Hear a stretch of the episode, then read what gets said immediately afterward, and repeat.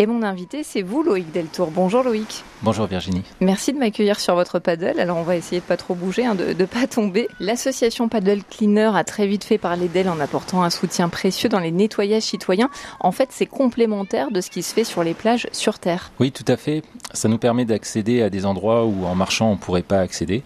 Avec le paddle, on va dans des criques, on va dans des endroits, dans les rochers. On va aussi euh, voir parce qu'on est assez haut sur le paddle, des déchets qui sont dans l'eau. Donc ça nous permet de plonger, de récupérer les déchets sous l'eau et de les monter sur le paddle.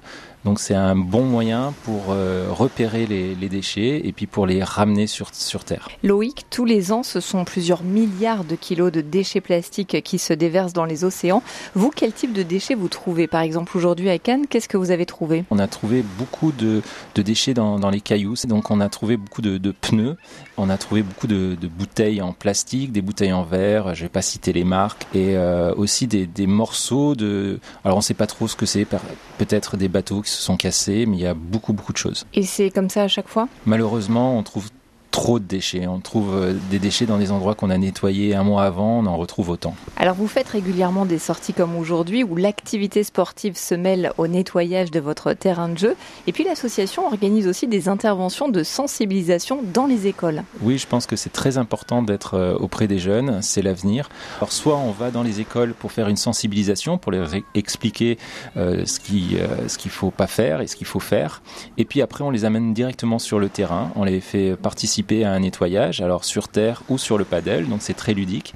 Et puis à la fin, on récolte les, les déchets, et puis certains déchets permettent euh, à, aux jeunes de faire aussi des, des ateliers créatifs. Qu'est-ce qui vous plaît le plus, Loïc, en tant que membre de l'association Paddle Cleaner? Qu'est-ce qui vous motive? Ce qui me motive le plus, ce qui me plaît le plus, c'est vraiment que c'est une, une, activité qui est complète. Elle est à la fois euh, sportive, ça nous permet euh, ben, de faire des, des balades, de, de, un aspect très convivial aussi. On se regroupe et on a un côté très sympathique de faire des, des pique-niques dans la nature, etc. Et puis après, il y a un côté euh, éco-citoyen on nettoie, on, on, respecte la nature, on ramasse euh, les déchets et en dernier, on valorise ces déchets. Grâce à l'association United Nature, on va donner ces, ces déchets à des artistes qui vont eux-mêmes créer des œuvres d'art. Merci beaucoup Loïc, bon paddle et bon courage pour le nettoyage. Merci Virginie et à bientôt sur Terre ou sur mer.